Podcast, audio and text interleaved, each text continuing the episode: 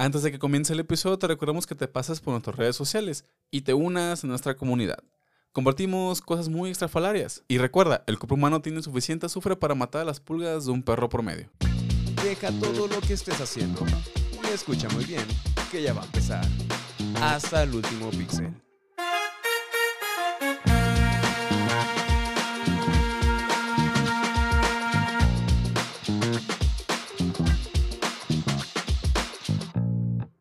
Sea usted bienvenido al octavo episodio de Hasta el último píxel, el podcast donde te cotorreamos las historias de los hechos y personajes más emblemáticos de la industria de los videojuegos. Yo soy Jonah y otra semana más tengo delante de mí al siempre radiante Luis. Luis, habla, por favor. es que me sonrojé con lo que dijiste, perdón. ¿De radiante? Sí. Es lo que eres, cabrón. Acéptate, quírate. Gracias.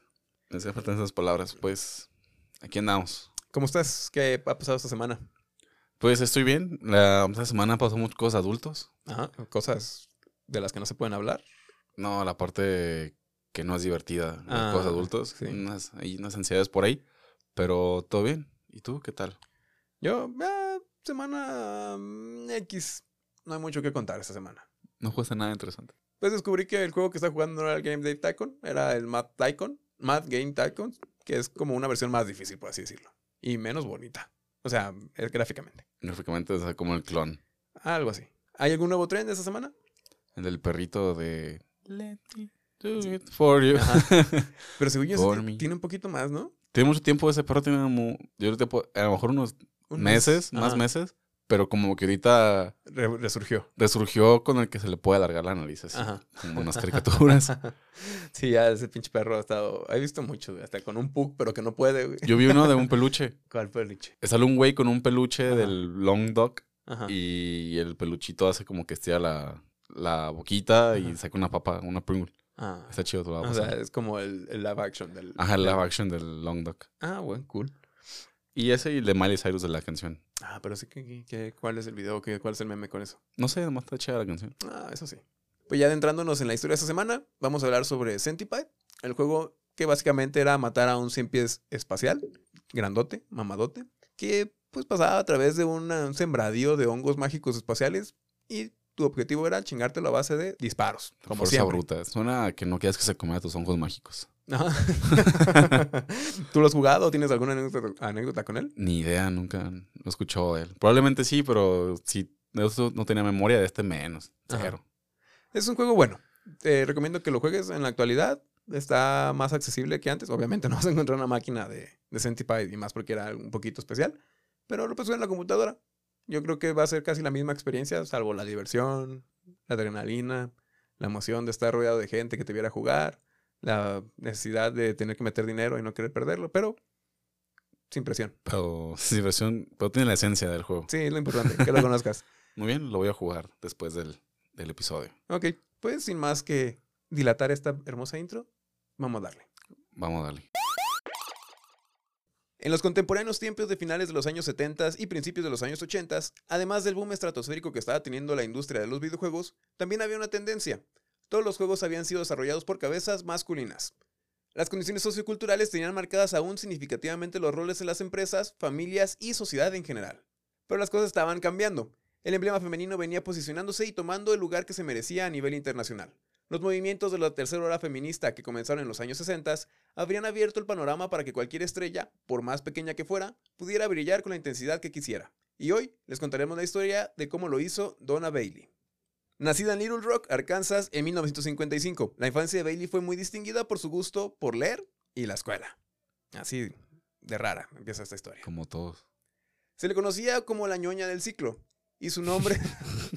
así, así se dice. ¿Quién le puso eso? O sea, la, la ñoña del, del año, pues, o sea, del, de ah, la de la generación. escuela. Ajá. Ah, ok. No. Yo dije, wow. Es que sí le dicen los gringos Sí, al, ok, ya, al ya. año escolar. Sí, ya, como Ciclo escolar. reconocimiento como la noña era, la ajá, generación. se distinguía por ser la ñoña del salón. Ah. Y su nombre le hacía honor a la rigurosidad que le dedicaba a la escuela. Además de ser la más matada, también tenía un gusto por adelantar sus clases en los periodos de verano, logrando terminar sus estudios básicos a la edad de 16 años, lista para iniciar su nueva vida universitaria. Esas son ganas de estudiar y no mamadas. Sí, y no sé con qué intención. O sea, no sé. Pues te, le gustaba, güey. Pues, Pero lo- que no te gusta es otro pedo. si yo a los 18 años no me sentía listo como para empezar una carrera universitaria, ni siquiera estaba seguro de que quería estudiar eso. Y esta morra a los 16, ¿tú crees que estaba ya lista, descentrada como para salir? Claro. Y socializar con gente de 18 años o más. No, yo creo que es distinto el querer socializar o el estar socializando con gente de edades más grandes, más en esas edades que, que eres como muy volátil, a decir, yo quiero estudiar esto y se acabó. Mm, Porque no necesariamente te está diciendo que fues una persona como muy social, está diciendo que es una persona muy in- inteligente y así, entonces a lo mejor, pues convivir era lo que menos le preocupaba. Con mayores de, de edad, pues a lo Ajá. mejor de edad sí. tampoco era tan raro, o sea, sí, sí socializaba. Ah, bueno. Pero pues, eh, no sé qué motivos la llevaron a decir, voy a acabar antes mi high school y me voy a meter a la universidad a los 16 años. Muchos. ¿Pensionarse antes? Tal vez acabar antes. Donna tenía un gusto personal por estudiar literatura e historia, pero al ver la saturación y competencia en estas, decidió cambiar su giro hacia la psicología y biología, que eran dos ramas aún no tan explotadas. Qué jalada, güey. O sea, qué cambios, ¿no? O sea, ahorita literatura e historia están abandonadísimas esas carreras, digo, sin ofender a los que estudian eso, pero o sea, la oferta es más demandante para psicología y, ¿Y biología? y biología que para literatura eh, hoy en día. Sí, o sea, en ese entonces tampoco era relevante esas carreras, como Ah. ahora menos. Y psicología y biología, pues tampoco, pero ahora tienen mucho auge. ¿Cómo, Pues que, es- cómo que psicología y Antes biología no no, se es importante? no se le daba la importancia a la psicología. Antes no, pero ahora sí. Ah, ahora sí, sino ahora tiene mucho Ah, auge. Ok, ok. Digo, solo aclarando, pues. Pon atención, muchacho. Ok. No, yo digo porque luego sale y el quemado vas a ser tú. La misma dedicación le puso a la universidad, siendo de las mejores de su generación nuevamente. Durante el transcurso de su carrera se dio cuenta de que se veía atraída por la ciencia, pero lo que realmente le gustaba era programar, no en cuestión matemática, sino en cuestión de lenguajes de programación. Con 19 años se graduó en psicología con una licenciatura y tres especializaciones, en inglés, matemáticas y biología. Posteriormente obtuvo un máster en matemáticas. Wow. Hizo de todo. Y con 19 años. No manches, con 19 años. No sabía qué estaba haciendo en mi vida. Sí, güey. o sea, ya me entró la ansiedad, güey. Después de graduarse, emprendió una nueva aventura, mudándose a California con la intención de encontrar mejores oportunidades laborales y crecimiento. Su primer trabajo le cayó del cielo. En General Motors estaban buscando programadores jóvenes sin tanta experiencia, y justamente eso describe a Donna en estos momentos. Casualmente buscaron un programador que supiera psicología, biología, un máster en matemáticas ah, Ajá. y programación. Y, le cayó, güey. Le cayó, sí. Su trabajo era programar los lenguajes ensambladores utilizando microprocesadores en motores de Cadillac, en específico, el regulador de velocidad del Cadillac, Cadillac CB2. Oh, qué chido. Estuvo dos años ahí, aprendiendo, manejando y desarrollando sus habilidades con los lenguajes de programación. Un día, mientras estaba en el trabajo, una canción en la radio entró a sus oídos, causando una serie de reacciones y sensaciones que despertaron un interés incógnita por saber de qué se trataba. Solo quiero que en la radio. Para ganar. Un compañero le mencionó que se trataba de una canción Space Invader de The Pretenders. Bailey no había tenido ningún contacto con los videojuegos, por lo que renació su interés por la ciencia y necesitaba saber de qué se trataba. Y este es un pequeño fragmento, nada más poquito, por si nos fueran a desmonetizar este episodio, no, nos quedamos sin comer. de la canción de Space Invader de The Pretenders. Es un instrumental. Escúchenla.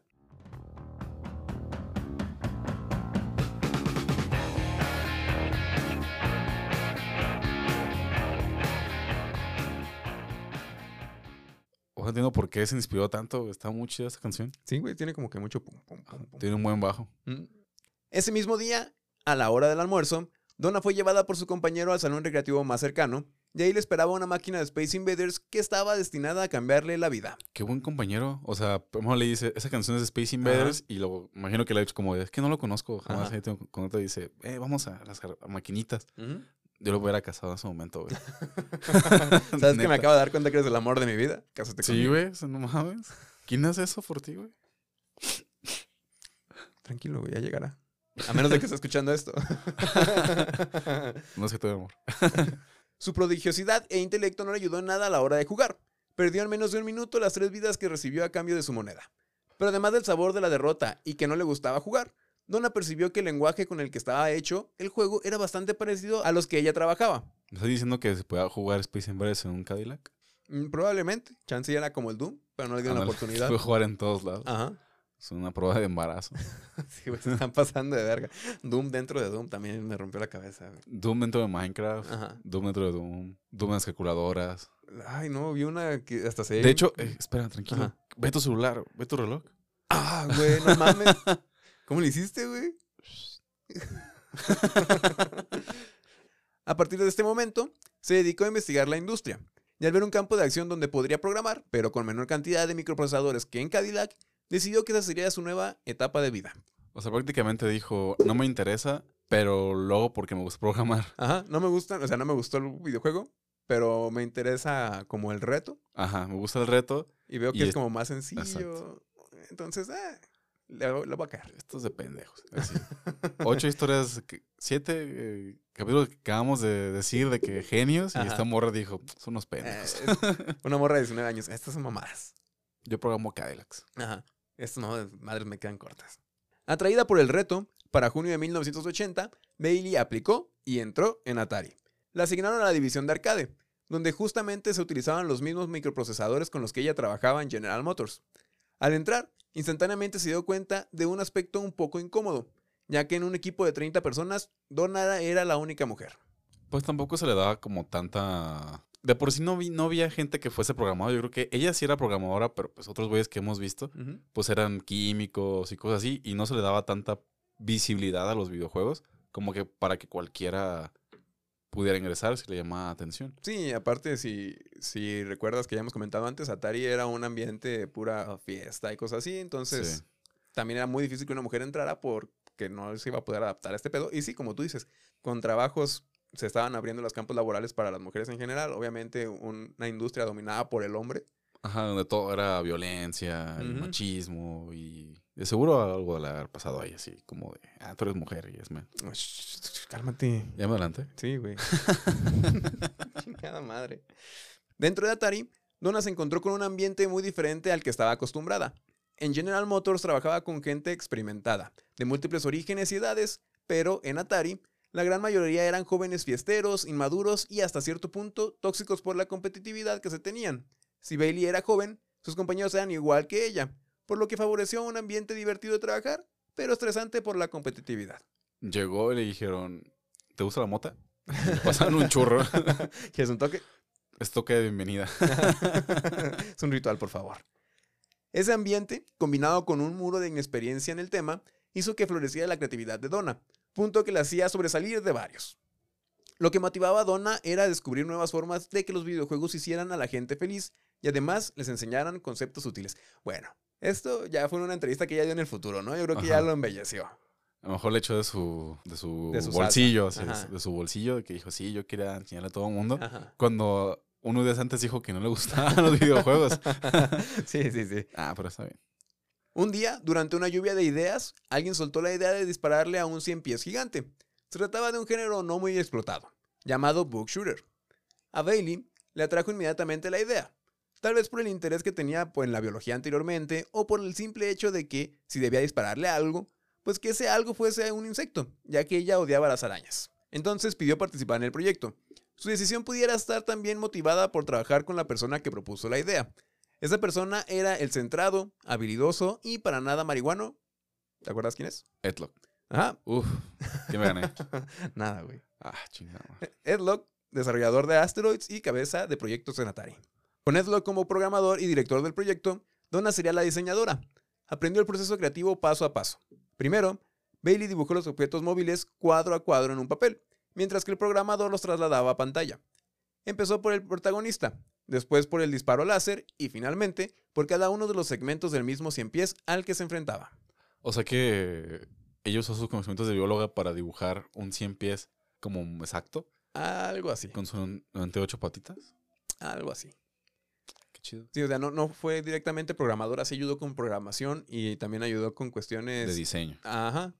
Principalmente fue diseño, porque la cabeza era Edlock en la programación. De hecho, en una fuente encontré que Edlock hizo más de la mitad del proyecto. o sea, cuando él lo propuso ya lo tenía bastante adelantado. Cuando llegó Bailey le dijo, eh, ayúdame con estos pedos. Sí, ayúdame a hacer una. cien pies bonito. Ajá. Más, básicamente ese era el rol como de, de Bailey en el juego. Pero pues ya valió verga porque ya lo dijiste. Bueno, hasta aquí el episodio de hoy. La idea del juego fue dada por Locke. El juego sería un shooter tipo Space Invaders. Qué sorpresa. Vaya, Space Invaders, pero de bichos. Ajá, con un O sea, bicho. un Bugs Invader. Ah, no Ah, mames. ¿Por qué no le pusieron así, güey? Te digo. El enemigo principal sería un 100 pies espacial que vendría desde la entrada superior de la pantalla y el escenario sería negro, simulando el espacio, pero repleto de champiñones u hongos espaciales. La misión sería destruir por completo al gusano espacial. Sí, tal cual era una O sea, pantalla si era un gusano espacial.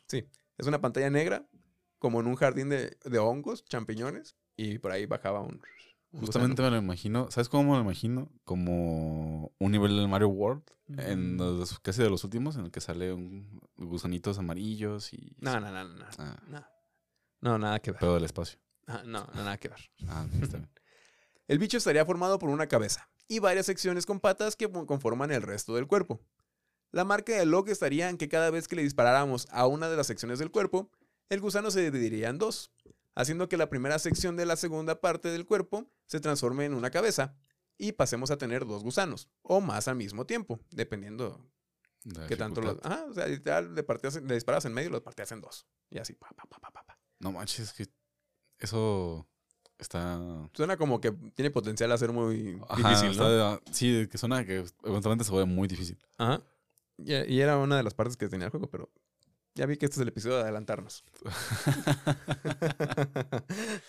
es predecible, güey.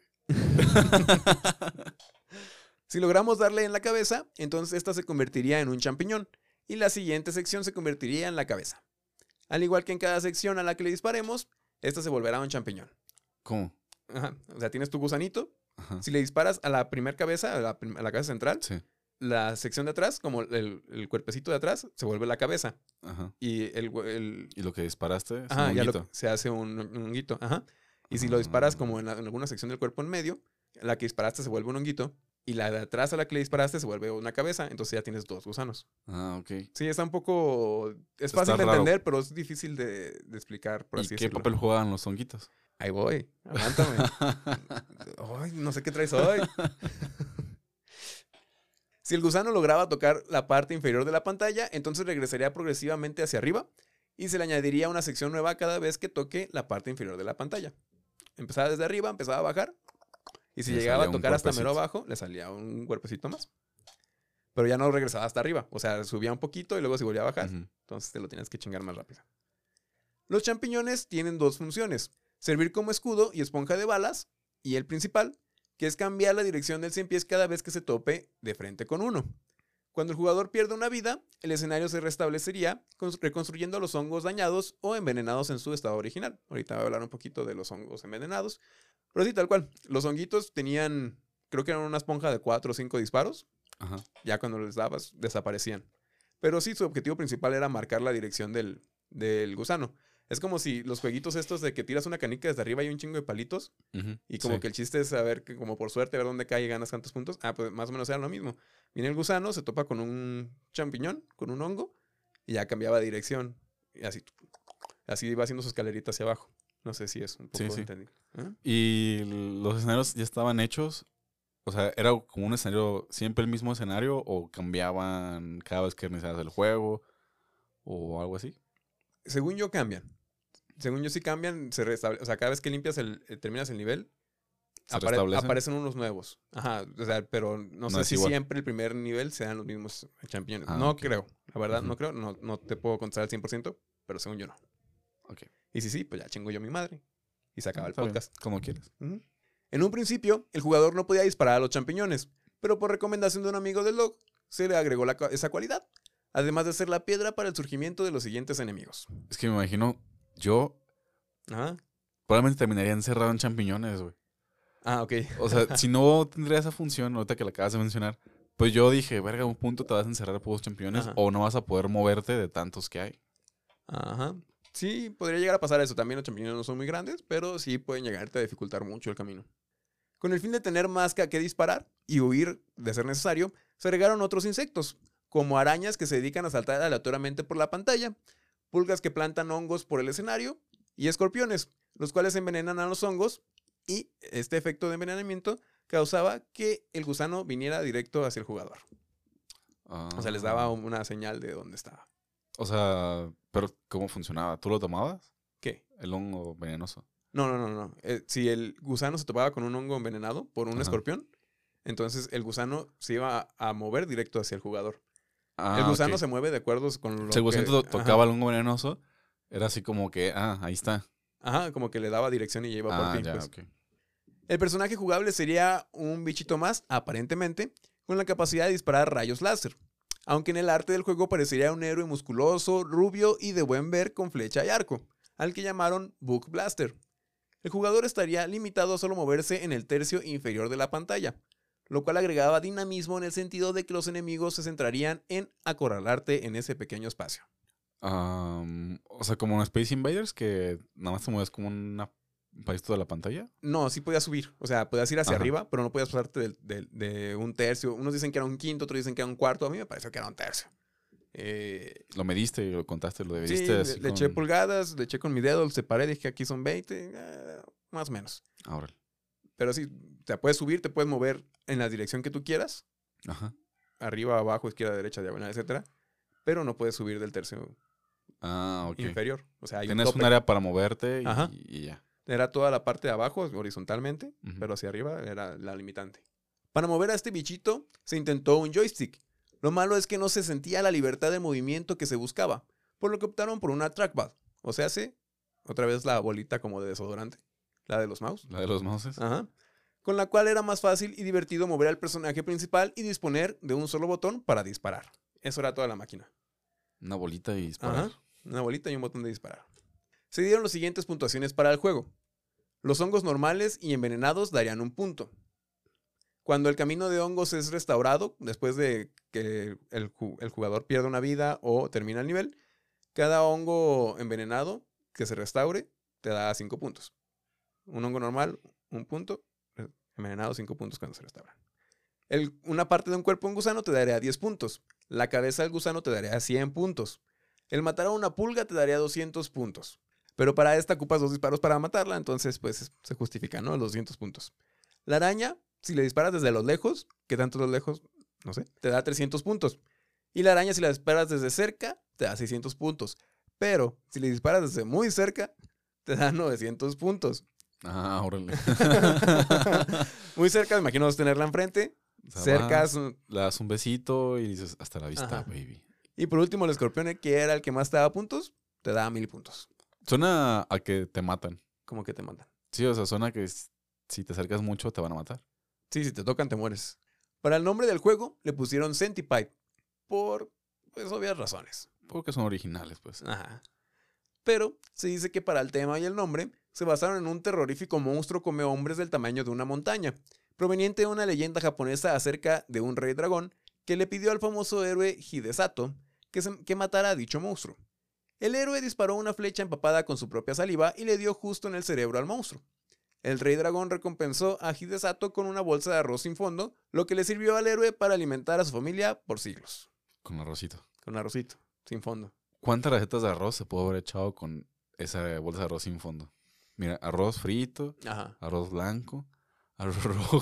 Arroz con leche, arroz verde, arroz con leche, arroz inflado. Pudo haber secado muchos celulares, güey. Que se les Oh, hubieran sí es mojado. cierto. Quizás el chino que llega con moja tu celular y lo echas en arroz. Ajá. ya con su bolsa de mejor arroz infinito. reparó lavabos, güey, como los que reparaban con maruchan, pero este güey lo hizo con arroz. No mames. Sí, una verga. Muchas cosas, güey, que hacer con Sí, Mucha wow. chata. El siguiente capítulo vamos a hablar del beneficios Del arroz. y funciones del arroz. El sonido del juego no era la gran cosa. No tenía música, solo una serie de efectos de sonido genéricos como un láser o la simulación de los pasos de los insectos. Que era como si agarras un teclado y le hicieras... O sea, no, no era la gran cosa. Pero una de las grandes aportaciones de Bailey a Centipede fue la paleta de colores. La mayoría de los desarrolladores optaban por colores vívidos y brillantes, pero a Donna se le ocurrió una gran idea mientras estaba haciendo pruebas de pantalla con el técnico, cuando de pronto la pantalla se puso en colores pastel. Bailey vio la oportunidad y la tomó. De esta manera, el juego hacía uso de una gama de colores verdes, morados, rosados, naranjas y otros propios del estilo, los cuales cambiarían de nivel a nivel. Ah, o sea, ahí se implementó de que podías cambiar el color de un personaje y ya era otro. No. Ah. no, o sea, terminabas el primer nivel. El primer nivel era verde, el segundo nivel era morado. Y con toquecitos, no sé si eran verdes y con márgenes naranjas. Y así los combinaban. Ah, pues. ok. Ah, Pero eran tonos pasteles, no eran colores brillantes, fosforescentes como... Sí, o sea, no era azul, blanco y negro, por ejemplo. Era otro color distinto. ¿eh? Eran varios colores y ya eran como, pues, pa- pastelitos bonitos. Pues. A nivel jugable, tenían un juego con la primicia simple, sencilla y desafiante. Con cada nivel superado, la dificultad aumentaba, la velocidad del centípedo crecía y nuevos enemigos aparecerían y se volverían más cansinos de tratar. Pero el juego se sentía en un equilibrio debido a la curva que lograron, haciendo que el jugador pudiera jugar un buen rato por partida, con lo que mejoraba y no se tornaba al punto de la injusticia. Se agradece porque en ese entonces, pues, jugabas Defender y no te cansaba para, para el nivel. Ajá, sí. Y digo, no, no, no me adelanto mucho, pero estaba muy bien adaptado el juego. Eh, muchos lo describen como que era adrenalina pura, ya los niveles posteriores, por la libertad que tenía el, el trackball con, la, con el juego. Eh, te puedes mover a donde tú quisieras, disparabas, la velocidad, los enemigos que aparecían le daban mucho dinamismo, entonces la gente apreció todo, pues que no... Sí, porque si lo pones en contexto, pues realmente no había un juego que tuviera tanta libertad de movimiento. Ajá. A excepción del Asteroids, pero pues tampoco era así que tú dijeras, uff. Ajá. No, no, no, aparte los controles estaban medios acá. Sí, sí, estaban raros. Como en el episodio que hablamos de Asteroids. Ajá. Sí, por si quieren ir, digo. En Spotify, Amazon y Apple Podcast. Sí. Y YouTube también. No nos vamos a cansar de hacer spam mientras se pueda. Así es. El juego estaba listo para salir a principios de 1981 y fue lanzado para Estados Unidos en enero del mismo año. Se le tenía fe, pero sobre todo para hacer un juego que atrajera al público femenino de la mano del diseño de Bailey. De los colores pastel. De los colores pastel y de los monitos que no estaban tan bonitos, pero eh, la gente... Mejor para la época sí. No sé. No, se me hacen más bonitos los fantasmas de Pac-Man. sí, Sí. Luego me los enseñas. Centipede en las calles se movía tan rápido y fluido como el gusano en el juego. La arcade llamaba mucho la atención. Rápidamente se volvió una de las máquinas más productivas en los salones recreativos. Se había impuesto ante los muchos juegos de la época y se había ganado un digno lugar en el mercado. Sorpresivamente, su cometido se logró. Nadie sabe la razón por la cual el juego les gustó tanto a las mujeres. Con la dinámica de violencia, el arte de las máquinas con un monstruo grotesco y las gráficas no muy femeninas, se pensaría que esto jugaría en su contra. Pero no. El 50% del público se trataba de mujeres aferradas a la máquina. Pues probablemente porque era un juego accesible, que todo el mundo podía jugar, que era una curva de dificultad buena. Sí. Y no era como el Space Invaders que jugó Donna, Ajá. que luego, luego la mataron. Dices, ah, esta mamá, ¿qué? O sea, Ujú. yo también un juego en el cual al principio digo, "Eh, me mataron como Dark Souls, pues no sigo jugando. O sea, dices, "Eh, ¿para qué? Sí, en parte yo lo atribuyo a que ya había, ya había estado Pac-Man. Que abrió el, Que abrirlo camino a, la abrió a el camino, familia. Ajá, a lo, ajá, para que las mujeres también lo jugaran. Entonces, pues ya entradas, pues dijeron, vamos calando este otro juego. Y así fue sucesivamente. Se ve curiosón. Ajá. Sí. Este juego salió también más o menos por las fechas de Miss Pac-Man, entonces. No, o sea, todo tuvo como su que ver. Ajá. O sea, fueron como de las mismas líneas temporales y a lo mejor influyó mucho más esos juegos al hecho de que el Centipede tuviera colores bonitos y esas cosas. A lo mejor fue como de, ah, una máquina no vamos a jugarla porque ya venimos de Pac-Man, Miss Pac-Man y, Y todo queremos eso. jugar juegos. Y queremos jugar juegos. Se trataba todo un éxito en producción de dinero. Centipede estaba al nivel de juegos como Pac-Man, Miss Pac-Man o Donkey Kong. Era inevitable no pensar en que se portaría este juego a consolas. Fue adaptado para la propia familia de Atari con la 2600, 5200 y 7800. Bajo la etiqueta de Atari Soft, el juego se vendió para Apple II, Commodore 64, ColecoVision, Big 20 o Big 20, IBM, Intellivision, etc Todas. todas. Más tarde también llegaría a la Game Boy y Game Boy Color. Wow. no esa, te la no la- esa no me venía. sí, fue un rato después, pero también Pero llega- llegó. llegó el mismo juego, es lo que quiero decir. Sí, o sea, lo pudimos haber jugado a nuestro tiempo. El juego también fue rápidamente aceptado por las organizaciones que buscaban juegos para competiciones. En octubre de 1981, Tournament Games, una empresa popular por organizar torneos de juegos de bar como billar o dardos, le pidió permiso a Atari para organizar un torneo mundial de Centipede en Chicago. Les vendió que sería un evento que se trataría de 10.000 a 15.000 jugadores de todo el mundo, quienes se enfrentarían para ver quién era la verga más apestosa del mundo en Centipede. Cámara, a ver quién más le apesta más la verga. Ale pues, sáquese la pelga. Pinche puto. Sonaste como el de Hangover. Sí, ¿verdad? Bueno, es que iban a hacer un. Que estos güeyes dijeron de que sí, un torneo mundial y la chingada. Y ahorita te voy a contar el resto de la historia. Un torneo mundial de Centipede. Ajá. O sea, ni siquiera eso llegó Pac-Man. Ajá, no, no, Wow. Estos güeyes dijeron. A lo grande. Ajá. Inmediatamente salió a relucir la inexperiencia de Tournament Games en los videojuegos, puesto que todo parecería una broma más que un torneo serio. Qué chistoso. Se llaman Tournament Games Ajá. y la cagaron en un torneo. Es que eran juegos, pero de otra cosa. No, no habían hecho nada. Ni para empezar, no habían hecho nada grande estos cabrones. Pero quisieron av- aventarse y hacerlo a lo grande. Y ahorita a saber lo que pasó. En primer lugar, no pudieron hacer que el torneo fuera mundial, nacional o incluso regional, puesto que los jugadores tenían que cubrir por sí mismos los gastos de viaje, estadía y los 60 dólares de la entrada. Gastos elevados hablando de que la gran mayoría de jugadores eran adolescentes y estudiantes. Intentaron conseguir jugadores locales y con trabajos consiguieron menos de 150 jugadores. Se agarraron al poco grupo de edad para. O sea, no puedes decirle a un estudiante que pague porque apenas si puede comprarse la marucha, güey. Ajá. Es muy difícil ser estudiante. Sí, te digo, no pensaron bien las cosas, nada más. Fue como que. Imagino la escena, la escena en la que están en una peda con unas chelas y dice: ¿Y hacemos un torneo mundial? Va, va, va. Es como que estás en una peda y dices: Hay que ver un bar. Los jugadores que llegaban al centro de convenciones de Chicago antes del evento podían practicar en las 250 máquinas que se habían dispuesto para el evento, y solo eran 150 personas, pero con la ligera condicionante de que las máquinas no estaban configuradas para usarse sin dinero. Se les olvidó configurarlas, así que practicar era uno más de los gastos para participar en este. Se les olvidó, entre muchas comillas. Para el cagadero que están armando, yo creo que sí se les olvidó, güey. Yo creo que había detrás un señor así de que abriendo las maquinitas para sacar las monedas. A ver si ajustaban para el premio, ¿no? Sí. Su premio va a ser. ¿Cuánto llevamos, Pedro? Finalmente el evento se realizó. Eric Ginner fue el ganador de la sección varonil con 12 mil dólares en premio. Y Oxo Han, O-K-S-O, El Oxxo está en todos lados, güey. desde aquí, güey, con esto empezó el imperio.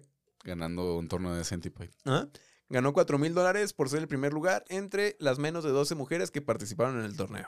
Y pudo el primer Oxxo. Y, con eso puso el primer oso. A los ganadores se les dio un cheque, para después darse cuenta de que no tenía fondos, por lo que Atari se vio obligada a cubrir los gastos para evitar mala fama. Después de que Tournament Games hiciera su cagadero y después desapareciera cuando fue por los cigarros. Ah, güey. Tocaste fibras muy sensibles, güey. Perdón, güey. En fin, era de esperarse que desapareciera Tournament Game. O sea, Sí, si no, se iban a unos en un pendejazos, güey. Ajá. O sea, primero te llamas Tournament Games, haces un torneo y lo haces mal. Ajá. Mejor que digan aquí corrió que, que aquí murió, güey, porque si se quedaban, Atari se los chingaba, güey, se los comía. Se pueden haber llamado That Games y hubiera sido lo mismo, güey. Desaparecen. That de papá. Dad Games. That Games. Ajá. yo pensé que como Dad de, de Pues no iba a decir Daddy Games, o sea, tampoco. Dejando de lado las tragedias, a Centipede también se le hicieron varias referencias culturales, apareciendo en videos musicales, películas, series y hasta tuvo su propio juego de mesa. De Centipede. Ajá. Y no salió un Centipede rapero con lentes y cadenas de oro. No, Ah, lo siento. Y como ya es costumbre, también tiene su propia canción llamada Ode to a Centipede, o sea, Oda a un cien pies. Ajá. De más ni menos que, como a ver si te acuerdas cómo se llaman estos compas. Tú puedes, güey. Ya van como tres, cuatro episodios que lo hacemos referencia. García Ajá. Y al otro. González.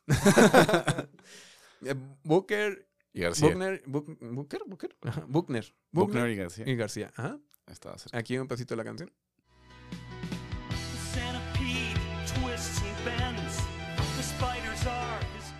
Eh, me gustaba más la de, la de Pac-Man. Sí. O La Defender también estaba chida. Y como también era de esperarse y era costumbre, el éxito masivo que tuvo inspiró a otros a desarrollar juegos clónicos, entre los cuales encontramos los siguientes nombres. Aquí te invito a que tú y yo, en conjunto como pareja, les demos calificaciones a estos nombres. Dame la mano. Güey, está sudado. Ahí te va. Del 1 al 10, ¿sale? Ujú. El primero se llamaba Bug Attack. Es un 8, está. 7, está muy genérico. 6, casi, casi. Es como que agarras el... 6.5. Ajá. Es más, reprobado, chingue su madre. El siguiente, Aracnoides. Eso me suena a hemorroides, no sé por qué chingados. Aracnoides suena que es de arañas y Ajá. es un 100 pies, ¿no? A uno, güey, no más. ¿Nueve? Uno. Ah, la verga. Y el otro, Caterpillar. no mamada, güey. Caterpillar. Pues ese está muy. Ese, ese suena muy clónico, si le pongo 9. Ajá. Otro, Exterminator. 10. Nomás porque suena como edgy ya. Es como que tiene nombre de canción de metal y ya. No, porque suena a ex y me recuerda a cosas Ah, bonitas. que la chingada. Otro, Myriapede. Como Centipede, Myriapede. Ay, ¿Cómo se diga? Mi- Miriapede. Se escribe. No, cero. Ni yo no, ni siquiera sé significa siquiera supiste Miria. Ajá. cero para mí, cero para el juego. Otro, Book Blaster. Ah, es igual, ¿no? 7. Me gusta más que el otro. Ajá. Ahí vienen los, los decentitos. Centibook. 8. Güey, para mí eso es un 3, güey. Agarraron el Centi de las primeras cuatro letras y luego el bicho. Pero está más catchy que Maya Pilar. Pues a lo mejor porque no supe mencionarlo, pero a mí se me hace más pendejo este. Otro. Megapie. Un 3. Le daría un 3. Un tre- el Callejón de las Zetas, pero este es en español. Mushroom Alley. Ajá. Ah, está chido ese nombre. Sí, Sí, 9. ese es- sí, es- creo que es el mejorcito. Y el último es Decipie. Decipite. Nah. Nah, No. ¿Y cuál era el bueno? pues el Callejón de las Zetas, güey. Ok. Todos estos juegos salieron entre 1981 y 1987. Al final el juego fue uno de los más grandes de Atari en esas fechas. La cantidad de arcades vendidas queda, por mucho, lejos de las que logró vender para las consolas.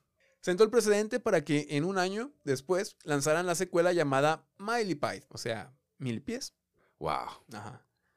Y fue lanzada en 1982, que no tendría el mismo recibimiento y éxito que Centipede, pero se ayudó a meterse un poquito más de dinero a la bolsa. O sea, era como similar, pero con mejoras así. Ajá, como siempre, lo mejoraron y todo, pero ya el mercado se había movido a otros lados. Ya se le fue el boom. Ajá, y aparte ya estaba el Callejón de las Zetas también ahí por ahí vendiéndose, entonces ya, ya sabían cómo Como lo iban hacen en el. Quejón de las Zetas. Ujú. O sea, suena a un lugar donde te venden droga, donde probablemente dice dulces gratis y donde puedes jugar Centipede.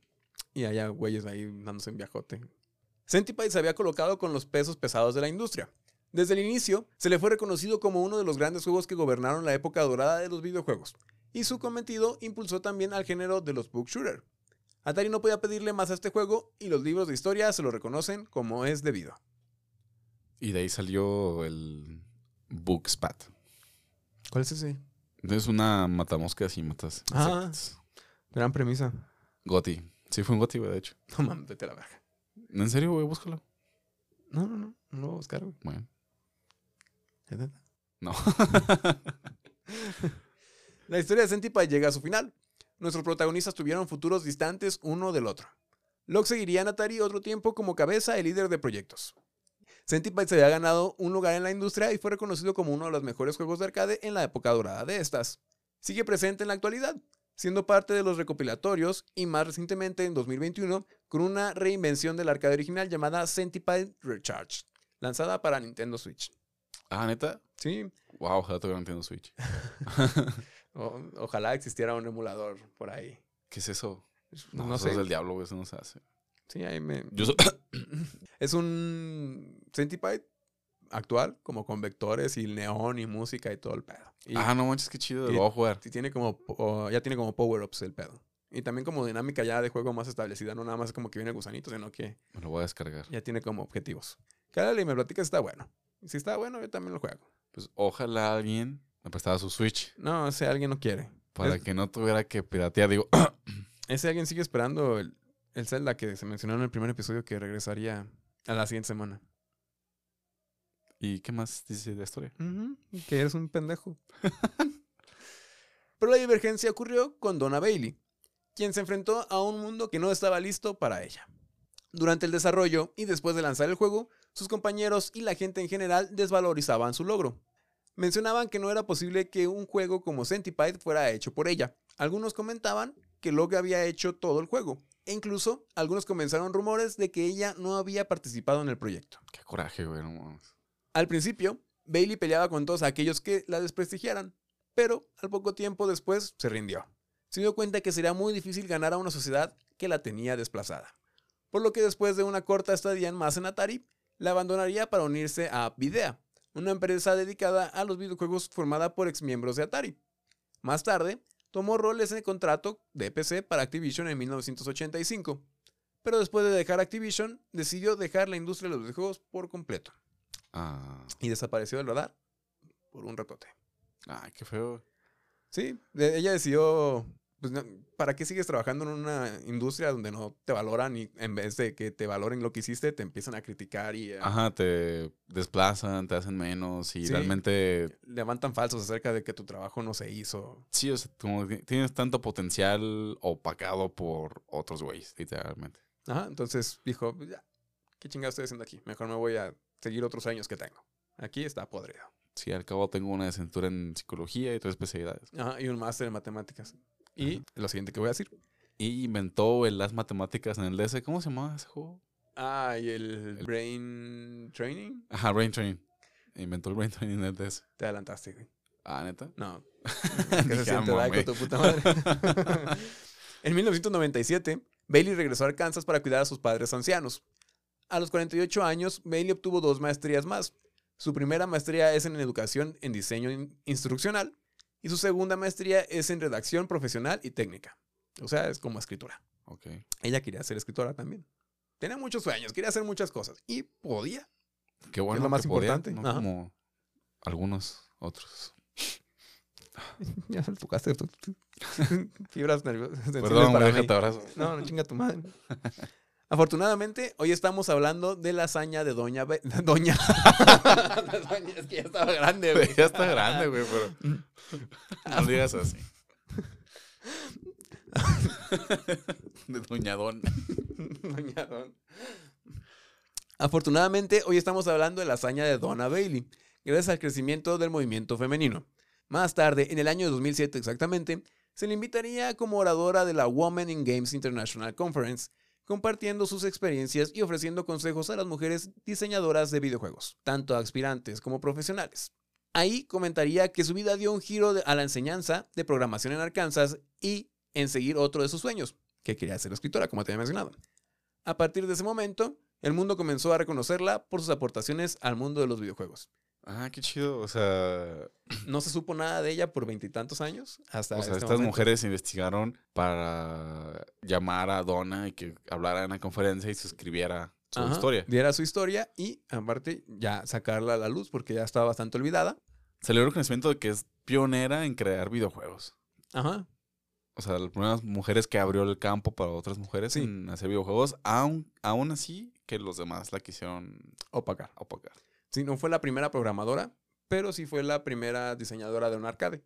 Eso sí tiene. Ya luego hablaremos de la primera diseñadora de videojuegos, pero ella, Bailey, es la primera diseñadora de un juego de arcades. Y tuvo vergas, no fue cualquier juego. Ajá, fue Ex- un mayor éxito. Fue un super éxito y pues qué chido que la hayan buscado y le hayan dado reconocimiento tantos años después. Yo imagino que, que a lo mejor era algo que necesitaba, Sí, muy probablemente. sí, no. reconocimiento que se merecía y por eso hablamos ya en este podcast, Ajá. para darle su reconocimiento. Donde estés, beso en el yoyopo. En la actualidad se le ha invitado como oradora de múltiples congresos y eventos, y hoy dedica su vida a la creación de guiones para proyectos narrativos. pues qué bueno que cumplió su sueño de ser escritora y pues ahora les dan reconocimiento a todo lo que deban hacerlo en su momento. Centipede nos deja dos principales enseñanzas. La primera, escucha bien, cabrón, no vayas a repetirlas.